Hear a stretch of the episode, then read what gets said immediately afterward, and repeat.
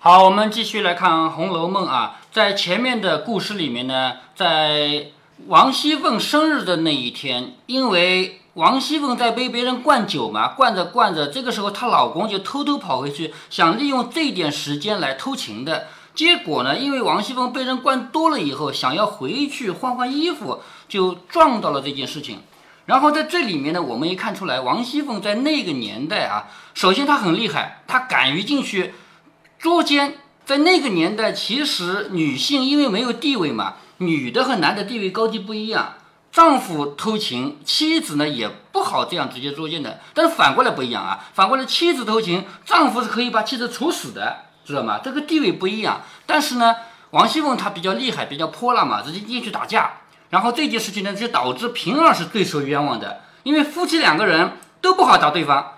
妻子不敢打丈夫，因为丈夫地位高；而丈夫呢，也不敢打妻子，因为这个妻子很厉害，是不是啊？然后两人都打平儿，是不是贾琏很没用？哎，对，然后就导导致平儿受了委屈以后呢，就到怡红院去，贾宝玉呢就帮他补补妆。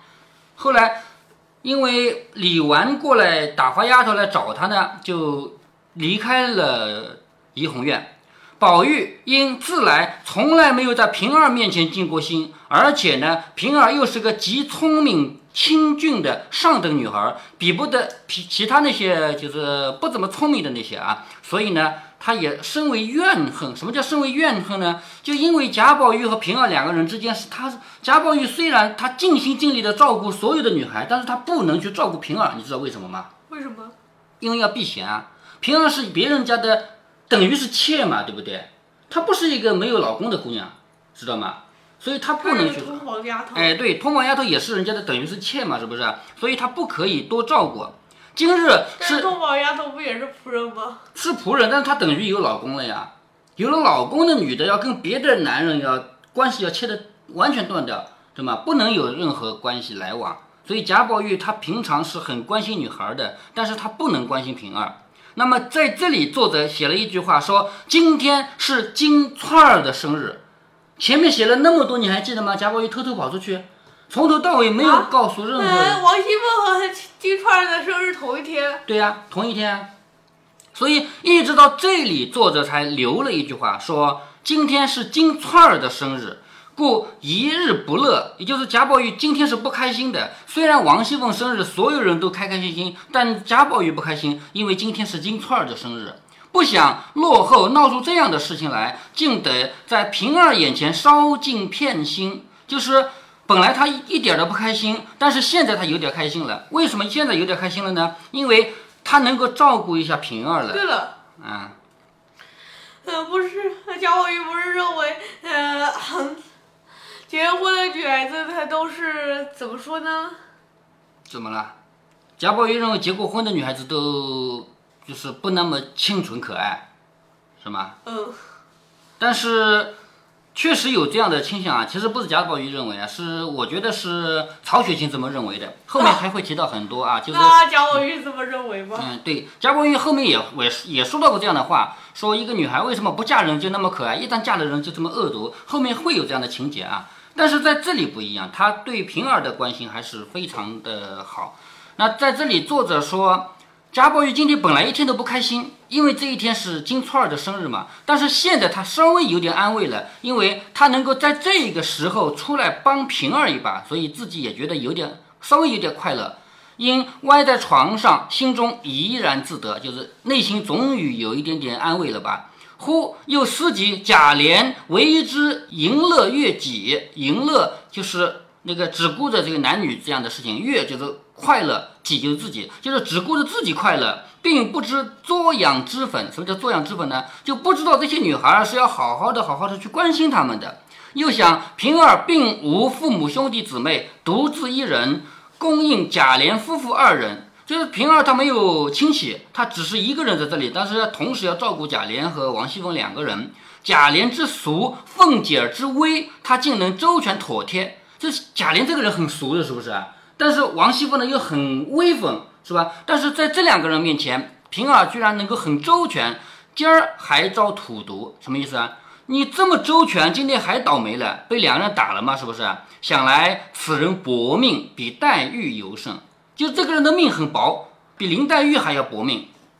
想到此间，便又伤感起来，不觉潸然泪下。因见袭人等不在房内，尽力落了几点痛泪，才起身。就是正好房里只有他一个人嘛，所以他流了点眼泪。为什么呃丫鬟都自然不在？嗯，大概是一个碰巧的事情吧。又见方才的衣裳上喷的酒，那不是啊，他嗯，贾宝玉每时每刻都会带着八个丫鬟吗？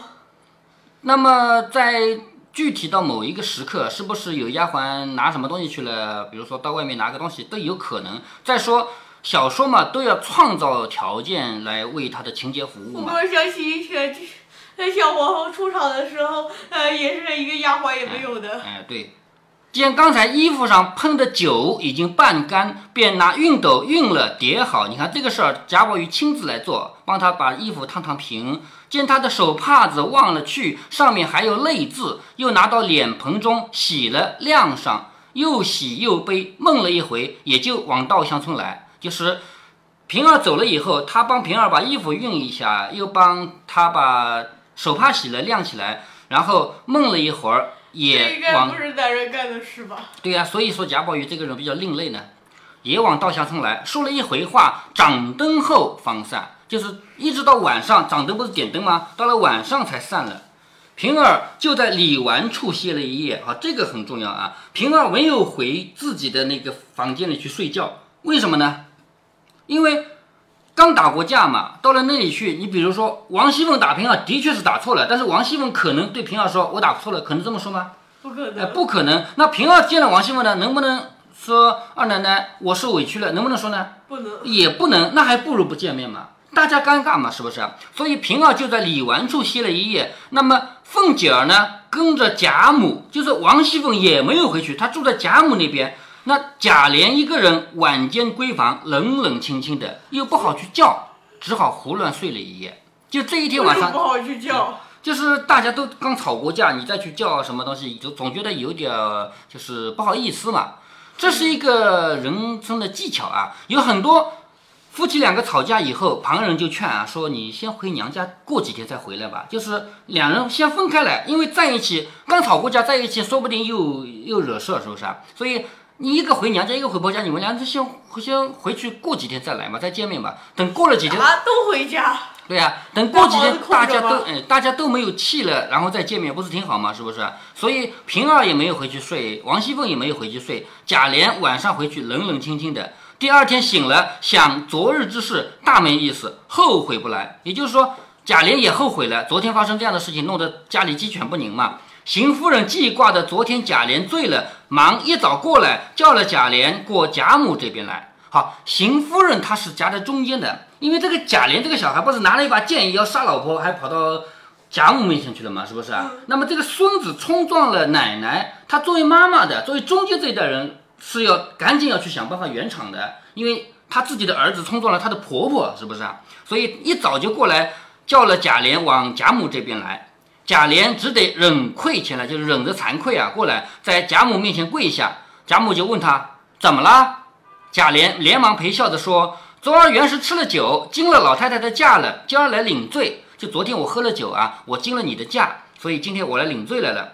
贾母呸了一口说：“下流东西，灌了黄汤，不说安分守己的挺尸去。”好，这个都是民间骂人的话。灌了黄汤就是指你喝了酒，喝了酒。那挺尸呢，就是睡觉，因为人睡着了是不动的嘛，是吧？就不去挺尸去，倒打起老婆来了。凤丫头成日家的说嘴霸王似的一个人，昨儿吓得可怜。要不是我，你要伤了他的命，这回是怎么办？就是他这么厉害的一个人，昨天被你吓成那样子，是不是？那要不是我的话，你不是杀了他吗？贾琏一肚子的委屈，不敢分辨。其实真正倒霉的是贾琏，因为王熙凤打进去又打又闹，贾琏是知道的，但是旁人不知道，是不是？旁人看到的都是贾琏拿着一把剑要杀老婆，其实他又真没有碰到一丁点儿，是不是啊？所以他才是委屈的，他一肚子的委屈又不好说。贾母又说：“那凤丫头和平儿还不是个美人胚子，你还不知足？成人家的偷鸡摸狗，脏的臭的都拉到你屋子去。就是你有王熙凤和平儿两个人这么美的人，你还不嫌，你还嫌不足？那些脏的啊、臭的啊，都拉到你自己屋里去了。为了这个淫妇打老婆，又打屋里的人，你还亏了是大家公子出身。就是你居然为了那个又脏又臭的下人的女人打自己的老婆和自己的丫鬟啊！你说你还亏你是个大家公子的，活打了嘴了。若你的眼睛里有我，你起来，我饶了你，乖乖的替你媳妇儿赔个不是，拉了她回去，我就欢喜了。好，你不要跪在我面前跟我赔礼，你不要给我赔礼，你去给你的老婆赔个礼，然后你们就和好吧。那这个话说的也很到位。实际上在那个年代，丈夫给妻子赔礼是很少很少的，因为地位不平平等嘛，是不是啊？那可以这么做吗？可以呀，因为这贾母做主了嘛。贾母说，你要是真的想让我不生气的话，你就向他赔个礼啊，是不是？那既然贾母这个做奶奶的人出来说了，那这个孙子就没办法，只好去赔礼了嘛。贾琏听如此说，又见凤姐儿站在旁边，也不盛妆，哭得眼睛肿着，什么意思啊？王熙凤连化妆都没化。我上一次就跟你说过，一个人如果说连化妆都不化，就表示他已经对自己不在乎了嘛，是不是？他哭得眼睛都肿着，也不施粉，是个黄黄的脸，比往常更觉得可怜可爱，想着。不如赔了不是，彼此也好了，又讨老太太的喜欢，想必便笑着说：“老太太的话，我不敢不依，只是越发纵了她了。”什么意思啊？他还是要说一句：“老太太，你叫我赔礼，我不敢不赔礼，但是呢，我就怕这样的话就惯坏了她。”贾母笑着说：“胡说！我知道他是最有理的，再不会冲撞人。他日后得罪了你，我自然也做主叫你降服就是了。就是你别怕，如果他以后得罪你的话，那我也会帮你的，是不是啊？”贾琏听说，爬起来便与凤姐做了个揖。好，一个丈夫对老婆作揖啊，笑着说：“原来是我的不是，二奶奶饶过我吧。”他管王熙凤，其实平常是不叫二奶奶的，因为他们是夫妻嘛，是不是啊？所以他现在说是我不对，二奶奶饶过我吧。满屋的人都笑了。贾母笑着说：“凤丫头，不许恼了，你再恼我就恼了。好，你不许再生气了，你一生气我就生气了。就这个事到这就结束了，以后不要提，提都不提这个事了。”说着，又命人去叫了平儿来，命凤姐儿和贾琏两个安慰平儿。好，这个是安慰一下啊，就不能说是我错了这种话就不要说了。贾琏见了平儿，越发顾不得了。所谓妻不如妾，妾不如偷。好，这个八个字的俗语啊，老婆不如小妾，因为大老婆不如小老婆，是不是啊？那小老婆还不如偷来的那个呢，就是像鲍二家那种啊，是不是啊？听贾母一说，便上来说道：“姑娘昨日受委屈了，都是我的不是。”奶奶得罪了你，也因为我而起的，我赔了不算外，还替奶奶赔个不是。说的也做了个揖。你看贾琏现在就是干脆就把事情做的做到底了。他说：“昨天你受委屈了，首先是我不对。那么。”不光我打你，王熙凤也打你了，那也算在我头上。我替你做两个亿，好不好？就是我替你赔两个礼。这样一说呢，连贾母都笑了，因为一个主人，特别是一个男人，跟自己的丫鬟赔礼，这种事情是不会有的，是不是啊？所以这样一说的话，连贾母都笑了，凤姐儿也笑了。好，大家都笑了嘛，那个这个事就结束了，对不对？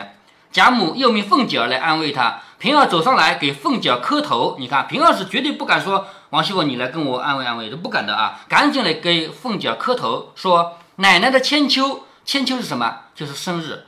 因为我们说一个人年纪大就说他千秋嘛，是不是？说奶奶的千秋，我惹奶奶生气，是我该死。你看，平儿说是我惹奶奶生气，其实这事没他的事，对不对？他说我惹奶奶生气，是我该死。凤姐儿正自惭愧，昨日酒多吃了，不念素日之情，浮躁起来。为了听旁人的话，无故给平儿没脸。这王熙凤其实内心也后悔的。昨天喝了点酒以后，脑子也糊涂了，因为听到别人在那胡说八道，于是打了平儿嘛，是不是啊？今反见他如此，又惭愧又心酸，忙一把拉起来，落下泪来。平儿说：“我服侍了奶奶这么几年，也没有打过我一指甲，就是昨儿打我，我也不怨奶奶。”都是那个淫妇给治的，就是你从来没有打过我，昨天你打我，我也不怪你，都是那个人弄坏的，怨不得奶奶生气。说的也滴下泪来。贾母便命人将他三个人送回房去。有一个再提此事，即刻来回我，我不管是谁，拿棍子给他一顿。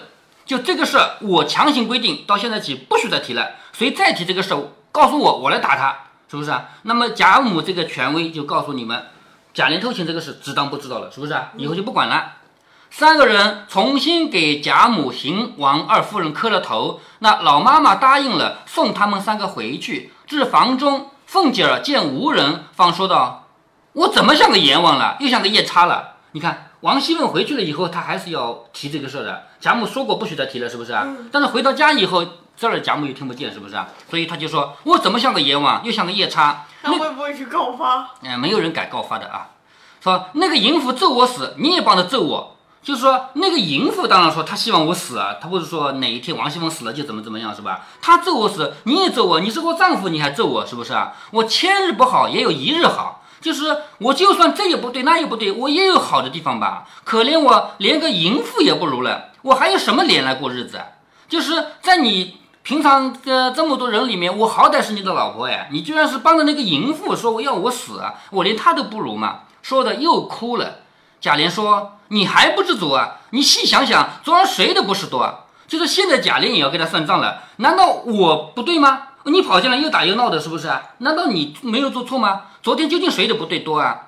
如今当着人我还跪了一跪，又赔不是，你也挣足了光了，这会子还叨叨，难道还要我替你跪下来才行吗？太要足了墙也不是好事儿。”说的凤姐儿无言以对，平儿嗤的一声又笑了，贾琏也笑着说：“好了。”真正我也没法了，就是说到这儿也算了吧，也不用再说了。正说着，只见一个媳妇儿回来说：“好，下面要交代鲍二家的结局了。你猜猜看，鲍二家的是什么结局啊？死死，对不对？他怎么死呢？呃，可能是自杀，也可能是被，呃、可能是进猪笼。是自杀了啊！因为他这种事情传出去是绝对没有活路的，对不对？所以一个媳妇来说，鲍二家的吊死了，就是上吊死了，自杀的啊。贾琏、凤姐儿都吃了一惊，凤姐儿忙收了怯色，怯就是害怕。王熙凤一下子就就收了那个害怕的神色，反喝道：“死了罢了，有什么大惊小怪的？就死了就算了嘛，有什么好说的，对不对？这个人我最恨他了，是吧？”一时，只见林之孝家的进来，悄悄地回凤姐说：“鲍二媳妇吊死了，他娘家亲戚要告呢。”好，鲍二的老婆上吊死了以后，他的娘家人就是鲍二的老婆嫁过来之前，他那个家啊，那娘家啊，要告状。为什么告状啊？好好的一个人，因为你家的事情死掉了，所以要告状，明白吗？说他娘家人亲戚要告呢。凤姐笑着说：“这倒好了，我正想打官司呢。”就是王熙凤这么盛气凌人的人，他会被人家吓的吗？他说告好了，我正想打官司呢。林之家林之孝家的说，我才和众人劝了他们，又威吓了一阵，许了他们几个钱，也就依了。其实像这样的下等人，他们真的敢告主人吗？你说敢吗？不敢。哎，不敢。那他为什么说要告呢？其实就是为了多要几个钱。本来比如说给一百吊钱，现在啊，比如说本来给一百个钱，现在给两百个钱，是不是？那有可能多要点嘛，所以我又为何好像都是呃想方设设法讨钱。哎，对，所以这个林之孝家的说，我设法威吓了一阵，也就是我们做主人的怎么能被你告是吧？威吓了一阵，又答应给他们几个钱，也就依了。凤姐说，我没一个钱，有钱也不给，只管叫他告去，也不许劝他，也不用赠贺他，只管让他告去，告不成，倒问他一个以尸讹诈，什么意思啊？我不给他钱。你也不要吓唬他，也不要给他钱，让他告。他要是告不成呢？他要是告不赢呢？我反过来告他，拿着尸体来讹诈我。